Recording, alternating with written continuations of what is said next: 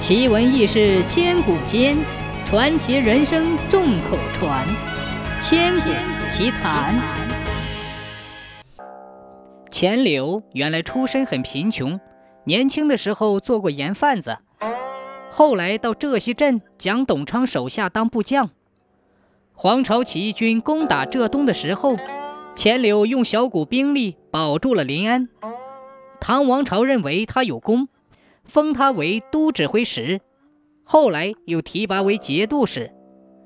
钱柳当上节度使以后，摆起阔绰来，在临安盖起了豪华的住宅。出门的时候，坐车骑马都有兵士护送。他的父亲对他这样的做法很不满意，每次听到钱柳要出门，就有意避开。钱柳得知父亲回避他，心里不安。有一次，他不用马车，不带随从，步行到他父亲的家里，问老人为什么要回避他。老人说：“我家世世代代都是靠打鱼种庄稼过活的，没有出过有才有势的人。现在你混到这个地位，周围都是敌对势力，还要跟人家争城争池，我怕我们钱家今后要遭难了。”钱柳听了之后，表示一定会记住父亲的嘱托。打那以后，他小心翼翼，只求保住这块割据的地区。当时吴越是个小国，北方的吴国比吴越强大，吴越国常常受到他们的威胁。钱柳长期生活在混乱动荡的环境里，养成了一种保持警惕的习惯。他夜里睡觉。为了不让自己睡得太熟，用一段滚圆的木头做枕头，叫做颈枕。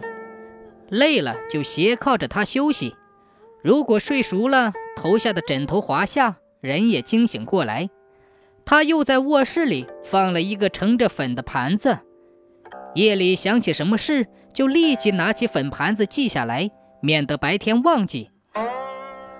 他不但自己保持警惕。对其他的将士也要求极严。每天夜里，在他住所周围有兵士值更巡逻。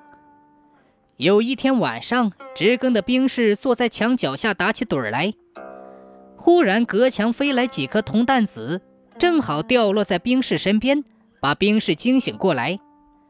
兵士们后来知道这些铜弹子都是钱柳从墙外打出来的，在值更的时候就不敢打盹了。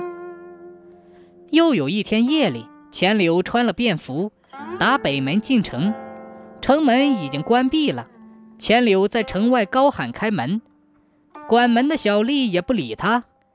钱柳说：“我是大王派出去办事的，现在急着回城。”小丽说：“夜深了，别说大王派的，就是大王亲自来也不能开。”钱柳在城外绕了大半个圈子。打南门进了城。第二天，他就把管北门的小丽找来，称赞他办事认真，并且给了他一笔赏金。钱柳就是靠他的谨慎小心，一直保持他在吴越的统治地位。吴越国虽然小，但是因为长期没有遭到战争的破坏，经济渐渐的繁荣起来。钱柳巩固了他的统治，就过起奢侈的生活来。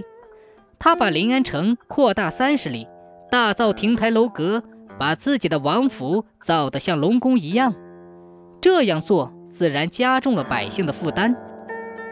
钱柳还征发民工修筑钱塘江石堤和沿江的水闸，防止海水往里灌；又叫人凿平江里的大礁石，方便船只来往。